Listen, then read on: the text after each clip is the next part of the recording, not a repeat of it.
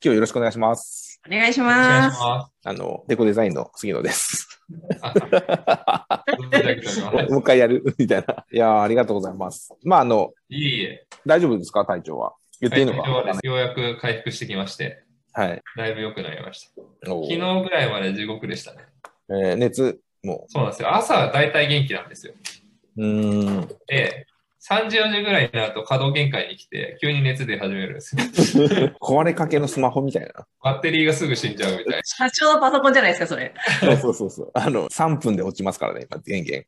な。えー、3分やばいですね。やばいですよ。もう、あの、なんかずっと電源繋いでないと落ちちゃうんですよ。えー、そうなんですね。はい。セミナー中に一回落ちましたかウらルね。トラマンみたいな。そうあ登壇登壇中に落ちたことがやばすぎうでしたわ、。それめっちゃ焦るやつじゃないですだか。からめちゃくちゃ焦りました。あの、司会の人が焦りましたね、うちの。あーまあそうですよね。なりますもんねあじゃあ改めまして、あの、今日は、オプラス、えーシフト管理、勤怠管理、サースのオプラスの代表、杉原さんにお越しいただいております。イエーイ今更みあたりいがとなう。ございます。よろしくお願いします。クオファーいただきましたからね。そうそう、出たいと電話をしてね、ラジオ出ますっていう、一個さ、ラジオ。いや、ありがたいです。でも、初ですよね、多分外部の、梅ラジ外部ゲストは初じゃないか。もう、もう外部読んじゃでもう8回やってますからね。う。いや、嬉しいです。本当ですか今日、あの、気合い入れすぎて、あの、まず GU のパンツを履いてます。おー。そこから説明、そこそこかから、ら説明する。さあどどどういう経緯でこのサースをね、シフトのそうですよね。。ね、やったかをちょっとお聞きしまあしょそうか。うですね。もともと私が、えー、と新卒で入った会社が GU だったんですよ。今、梅本さんがご紹介してくださった。で、そこで3年間、あの店舗運営など、店長などをさせていただいてまして、で、その時に私自身が店長をやりながら、シフト管理で感じた様々な課題みたいなものを何かサービスに活かせないかなっていうところで、オプラスっていうシフト管理サービスを作ったっていうのが一つ経緯としてありました。 いや、もうなんか、一回お会いしていろいろやるとかあれとか言ってるときに、一回ちょっと会いましょうって言って、2時間、まあ入れないお店だったんですね。緊急事態宣言でね。その時に一回、あー2時間シフトの話しかしてないって いう、あー2人で ね、やりました素晴よね。らしい。 そんなシフトで2時間も語ることあるみたいな感じいや、あるある。いや、なんか逆にぼ僕らも勤怠やってて、そこまでシフトに興味がないって言ったら変ですけど、考えてなくて、勤怠って取った結果で、それを原価管理に使うとか、コンプライアンスの方に行って、もうこの2個ぐらいしかないなっていう前提でやってたんですけど、うんうんシフトの話が出た時に、あ、違うと、先にシフトで働き方だっていうふうに、じ事業目線が最初だよねっていうのを、やっぱ再確認させられたというか、そうか、シフト組むのに忙しいとかいうのはなんか違うんだよなっていうね。うんうんうん。うん。そうなんですよね。埋めなきゃいけないから埋めるみたいなシフトじゃないですか、今世の中って。はい。じゃなくて、みたいなうんうん。話をね、セミナーとかでもしてもらってて、ああ、そうだめっちゃそうシフトっていう単語増えましたよね。せ明らかに、まあ、クラウドは金曜日っていう社労士さん向けのプログラムでも、あの、勤怠以前の問題ですってこう強調されるようになったりとかえ、人格変わりましたよね。変わった。なんか取り組み方か変わりましたよね、本当に。だから、勤怠が大変ですって言ってるお客さんで、よくよく見たらシフトが大変だっただけっていうことも、うんうんあると思いますし、勤怠入れたとこで解決できない問題もあったりして、で、大体そこで言ってるタイミングだと、忙しいからシステムで解決しようっていう感じなんですけど、それって忙しさとか、工数、生産性をシステムで解決するって発想じゃないですか。うん。うん、じゃなくて、なんかこう、もうちょっとじ事業の課題を解決するために先にシフトを考えませんみたいな取り組みが本本来だよねっていうのはすごく感じますね。うん。うん、ちょっと僕の回線が悪いみたいなんですけど、大丈夫ですか今。あ全然大丈夫です。今、すみません。杉野さんがおっしゃっていただいた、本当にその通りなんですよね。やはり皆さん、このシフトの、まあ、工数削減したいだったりとか、まあ、時間削りたいっていうところがやっぱり一番主軸に考えられるケースが多くて、ただまあここは本当に氷山の一角というか、で、一番このシフトで解決しなきゃいけないところって、この稼働計画を作って精度を上げるっていうところが一番やっぱ重要なんじゃないかなっていうふうに思っているんですようんうんうね。で、シフトは変な話、不平不満なく、まあとにかくスピーディーに作れたら OK みたいなのがゴールになっちゃうことが実際多かったりするんで、うん、じゃあ実際この中身っていうところって、そもそもこう人件費、あの、一番がっつりと削りながらも、あの、店舗運営とか、あの、していく中で、一番こう最適化したリソースが割けているのかとか、最適化されているのかっていうところって、意外とフォーカスが当てられてきてなかったりとか、で、なんでそれフォーカス当てられてきてないかっていうと、やっぱ可視化されてなかったりとか、これが正しい、正しくないっていう基準がなかったりすることがほとんどいやん、ですよそねこなんですよね。法律で定まってないじゃないですか、そんなに。うん、なんか8時間のシフトの次の日は6時間にしなきゃならないとかないじゃないですか。はいなんか変形労働とかだったら上限がね、あります。10時間までですとうか、んいろいろあるけど、なんかああんまりそこまでききつくないというか、だから、取り組み方というか、そのものが解決するものって実はそこじゃなかったよねっていうふうな目線になるのって大事だなと思いますよね。うんうんうん。いや、そうですオねペ。レーションが楽になるんで、費用対効果みたいな話になっちゃうじゃないですか。紙が、エクセルがしサービスになるだけでしょっていうのってあって、いや、うんうんじゃなくて、これじゃないと、その一つ二つ上のレイヤーの成果、効果出せないんですけど、いいんですかって話で、メールとかもそうだと思うんですけど、使い方一つで、あの、絶対これを CC に入れてくれっていう、まあ、お願い事とかした時に、なんでそれ入れなきゃいけないかって言ったら、通知じゃなくて、後でそこの箱だけ探せばいいからっていうアドレスとか作ったりするじゃないですか。た、例えばですけど。うん。でだから、通知が行くとか、その時どうとか、楽だからとかじゃなくて、あ振り返って、情報をちゃんとアセットとして使うっていうのが、なかなかやっぱり難しいですよねっていうのはすごく思いますね。じゃないと振り返れないし、改善できないのにっていう。いやー、まさにそうなんですよね。なので、まあ、実際このサービス使っていく中で、どうしてもやっぱりそこの部分が抜け落ちちゃうことがほとんどなので、うんまあここが改善できれば、かなりこの DX 化っていうところで進化を発揮できるんですけども、うんうんやはりここを始めていくにあたっても、実際に当初お客さんから着手しないとこう納得感がなかったりっていうのうんうんはう、んまあ事実あったりはするんで、初めはまずお客様の課題解決してから、でもこれだけっていうよりは、その先の部分のところも一緒にやっていきましょうね、みたいな形で提案することが多いですね。だから、すごいですよね。ここまでシフトに真面目で実直な人がいないですよね。日本で一番シフトのことに悩んで ますよね。多分いや、絶対そうかもしれないですね。いや、絶対そうだと思う。あの、組むとかで悩んでる人はもちろんたくさんいらっしゃると思うんですよね。大変とか捕まらないとか、連絡が取れないとか、どうしよ うとか、なんか、もう含めて多分、シフトで一番悩んできたんだろうなっていうのは、すごい熱量を感じますよね。そうですね。世の中的にそこまで関心度の正直高くないものだと思うんですよね、シフトって。なので、そこがこれだけこうしてああしてみたいなのを考えると、もはやマニアとかフェッチの世界になってますよね。本当いや、本当そうだと思うな。月間シフトみたいな。 シフト。確かにいいですね。 絶対売れなそう。いや、なんかやっぱり各店舗のさ、あの、店長とかが買うんじゃないですか、こういう、あのか、よくある相談で空きが出た時に、こういうふうに従業員に問い合わせしたらダメって言われました。これは命令としてできるんでしょうかとか、なんかそういう Q&A 作ったり、あの、私の、なんだろう、シフト改善とかっていうのをトピック的に取り上げるとか、うんうん。業種別、かにこれはダメだ、シフトとか、なんか、めちゃで、シフト、シフト、YouTube シフトチャンネルとかできそう。あ YouTube ですけど、あの、 YouTube はい今510本ぐらいあるじゃないですか。うちの YouTube のチャンネルの動画数ですね。はいで、4桁以上再生されてる動画が今14本おーあります。うんで、そのうちの一つがオブラス。おーそれが嬉しい。いやう、わあめちゃめちゃ嬉しいですね。クラウドステーションの流入ワードもオプラス多いですからね。あ、本当ですそうなかんですか。へえ、すごい。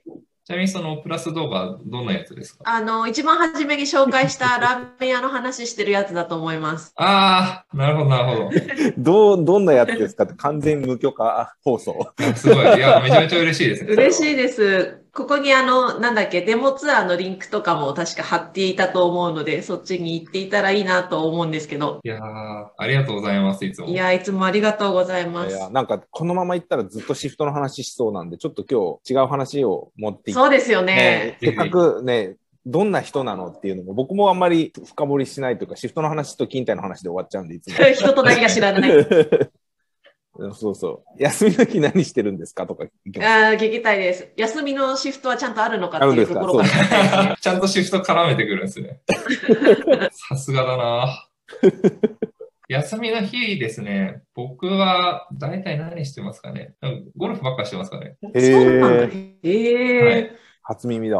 ゴルフしたりか、まあそうですね、ちょっと出かけたり、軽くギター触ったりとかですかね。えあギターされるんですね。はい。え、それって一人でやってたんですかそれともバンドでやってたとかなんですかバンドとかではやってなくて、僕、大学がアメリカの大学だったんですよ。ああ、はいはいはい。あ、そうだっそうでた。すよねはい。で、あの、もともとカラオケがすごい好きで、ええおこれはコラボあるんじゃないー。ちょっと作りましょお、ぜ ひ。 う。シフトの歌作りましょ歌詞が浮かびそうにないですう。ね。いやいや、もう、もう、めくるめく歌詞浮かびますよ、これは。えいくらでも行くよね、これ本は。で出る出る、全然。一番はラーメン屋で行きますね。わかりました。 2番自由出てきますよ。ニッチな歌詞ですね。えで、そのアメリカの大学で始めあ、た。そうです、そうです。あ、そうです。あの、僕もともとカラオケが好きなんですけど、大学い、アメリカ行った時にカラオケなかったんですよね。おなのえで、アカペラで歌うのはちょっと恥ずかしいなというか、なんなるかほどあんま楽しくないなっていうことーで、ああーの、そういう理由でギターを始めたっていう感じでしたね。ーなるほど面白い。ななんかアメリカの映画とかドラマに出てくるカラオケって、広いカフェみたいなところでみんなの前で歌わされるやつですよね。あるとしたあーら。なんかイメージそんな感じだね。は絶い。対無理って思いますよね。 あと選曲もあの洋楽しかないので、日本の曲がないみたいな。そうなんですよね。なので、当時は、それこそ、ギターをちょっと練習して覚えて、で、あの、寮とかで歌ってると、うるせえっつって、めっちゃ壁ドンされるんで。なので、人目のつかないところに移動して、こう、弾いてたんですけど。で、あの、当時僕、大学の寮に住んでて、はい。土日に、あの、こう人目のつかない大学のキャンパスの奥地で、こう弾いてやってたんですよね。はい。そしたら、こう、インド人の親子がふって、こう、来られたんですよ。で、歌ってる最中にこう来て、聴いてくれてるのかなとか思って、わーって歌うじゃないですか。うんうんはい。歌って終わったら、あ、なんなんかこう、次も歌ったらいいんかなみたいな感じで振ったら、すいません、図書館ってどこですかって言われて、 あの、はい、終われやって思ったって、すあ、邪魔はしなかごいったんだ悲しいエピソード。そうですね。邪魔はしなかったですね。ね。土日だから、他に聞く人がいなかったんでしょうね。でもそんなに広いんですね。やっぱアメリカのキャンパスって。いや、そうですね。僕がいたところはそ、そんなひどくないところだったはずなんで、なんだったら僕のところにたどり着くまでに図書館あったはずなんですよ。目ん玉ついてるのかとか思いまし たけど。台米時代のなんか、一番大きいカルチャーショックみたいなのってありますかカルチャーショック、いろいろありましたけど、まあ当然なんですけど、向こうに行くと僕外国人になるわけじゃないですか。うんうんはい。で、ものすごくこう中国人っていうふうに思う。なるほど、なるほど。カルチャーショックとちょっと文脈ずれますけどね。ごめんなさい。あーあ、でもやっぱそうなんですね。そうですね。で、中国人に思われることが多くて、大学のキャンパスの中でこう、お会いした人と話してた時に、初対面の人だったんですよ。で、挨拶してきて、ヘイみたいな感じでお声掛けしてくださったんですけど、その彼が、第一声が、あの、Where in China are you from? って言われて、なんで中国確定やねんと 思って、なんでそこは揺るがな革 いんだろ新うっ的。へていうのとか結構多かったですね。え。途中でやめちゃいましたね。ドミトリーにキッチンもついてるっていうことなんですね。ドミトリーの時はあなくて、その時は作ってなかったんですけど、え、じゃあ皆さんどうしてるんですか、食事は。あの、カフェテリアなるものがあるんですよ。大学の中へえ。で、そこでご飯を食べるみたいな感じです。夜も。夜も昼も。あ、そうなんですか。あれ、私、はなんかこう、昼しか行かないものなのかと思ってました。全然夜も空いてます。えーえーすごいドラマで出てくるやつやって思いますね。ドラマで出てくるやつですね。完全に。あ 復活しましたね、僕らもこれ。こっちの方が元気な Wi-Fi ですか多分大丈夫だと思います。あの CD の質問していいですかねあの、初めて買った CD はあってあ、それい聞う、かなきゃいけない。ああよく聞く質問なんですけど。質問だよな 僕初めて買った CD はゆずですね。 へえ、タタイトルどれですか曲の。えー、タイトルなんだろう。なんだったっけな。シングルってことですかいや、アルバムかなんかから買あアルったバム気がします。へえ、でも僕音楽とか聴き始めるの遅くて、高校生ぐらいとかからだったんですよね。なるほど。で、初めに買ったのなんだろうな。スミレっていうアルバムがあったんですけど、それを買いましたね、初めて。えーでも結構好きだったらか CD に使う金多かったんじゃないですかそうですね。当時は今みたいにサブスクで音楽うん。ダウンロードしてみたいな感じのスタイルじゃなかったんで、いい買いまくってとか、あの、昔はなんかツタヤとかで借りてきて、ひたすら、あの、入れるみたいな、iPod にみたいな、みんな買うのがあると思うんですけど、みたいなのはしてましたね。CD も買いましたね、当時は。すごい中古行ってましたもん、僕。中古 CD ショップ。うんうんあ、うそんれめちゃめちゃ安いですもんね、中古でそ買っう、あありえないじゃないですか。3枚分ぐらい買えるじゃないですか、下手したら。レンタル落ちのやつ買ってました。そうそうそうそう。100円とかだもん確ね、かにいシングルで。やそうですよね。でも、あれですか、マキシ世代でしょでも違う。あそうですですよね。縦じゃないもんね、多分。8、8インチだっけあの、はい。あれじゃないですよね。ああ、あれね、昔あの、ラジカセ、CD ラジカセの、その、こう置くとかトレイのタイプじゃなくて、引っ掛けるタイプのやつだったんですよ。あの、縦置きの。へえ。で、カチッてはめるんじゃなくて、プラーンってぶら下げる。あの、アルバムはそのまま入るんだけど、シングルの時はこう、こうやって、よしちょ、ちょっと傾けたりとかして、そこにはめて蓋をこう、カチャって閉めないと。え落ちちゃいますね。そうそうそうそう。へえ、そうなんだ。それやったことないな。そういう時代なんですよ。ー、懐かしいですね。MD とかもありましたよね、あの時代はまだ。あ、あ買いまし。た。もう黒歴史になってる。ねえすごいですけどね、ああの圧縮は僕は好きでしたけどね、音声圧縮の。他の MP3 とかより。当時としては結構革命的でしたけどね。ただ iPod が来て全部かっさらっていきましたけど、そうそうそうそう、もう一気にね、はい。一気に終焉迎えましたね。 CD えの。ーどうしよう。何聞こう。いろいろありますけど、休みの日ゴルフってさっきおっしゃってて、ゴルフって結構前から計画して予約とかしていくじゃないですか。その日めちゃくちゃ雨とかですごいこう、天候悪かったら、そのゴルフに行きたい気持ちはどうなっちゃうんですかああ、行きたい気持ちはちゃんと絞りますね。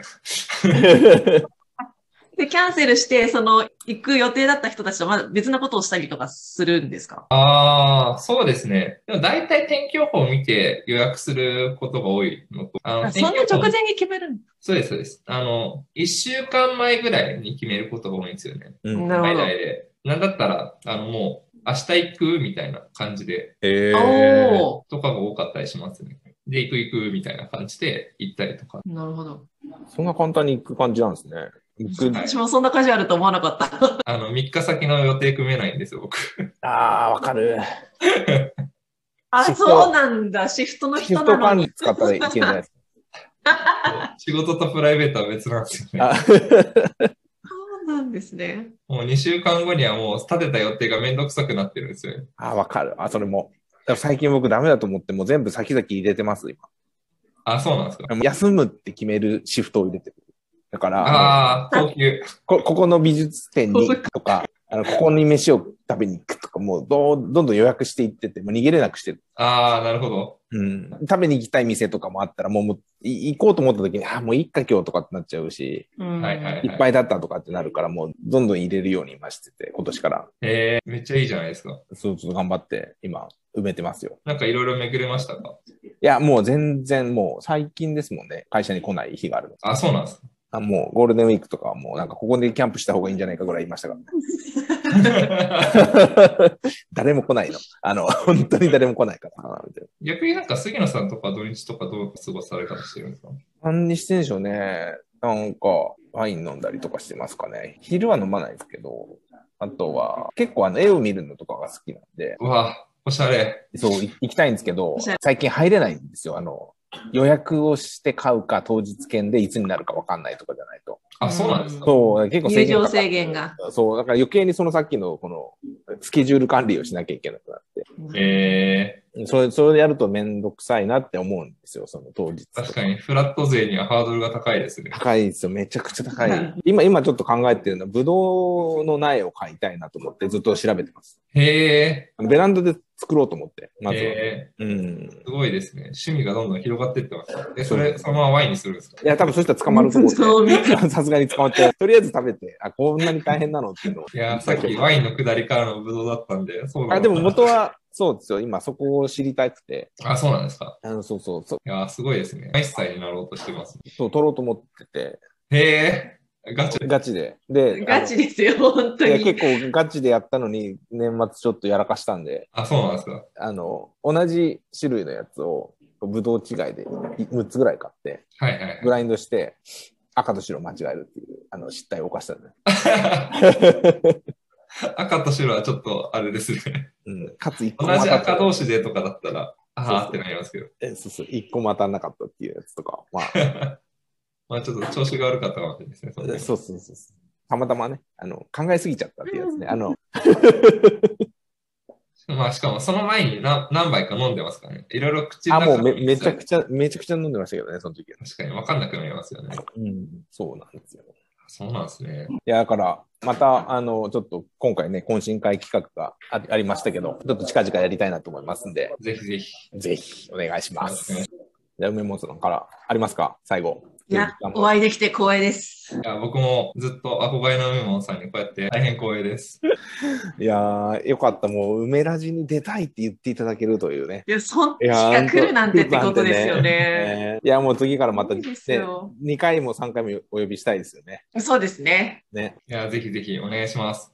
まだまあだいっぱの、いまた体調がいい話いいしたいことがあって時に、そうですね、やりましょはい。ちょっといい 時う。いや、またぜひ。いはい、ありがとうございました。や、本当に今日は素敵な時間を本当にありがとういございまえし、たこ。ちらこそ。あの、なんかいい感じにして、いい感じに出しとくので、自己報告で、かしこはい、確認くだ さい。は自己報告でしたい。けど。ありがとうございます。 どうもありがとうございました。ありがとうございました失礼します。はい、失礼します。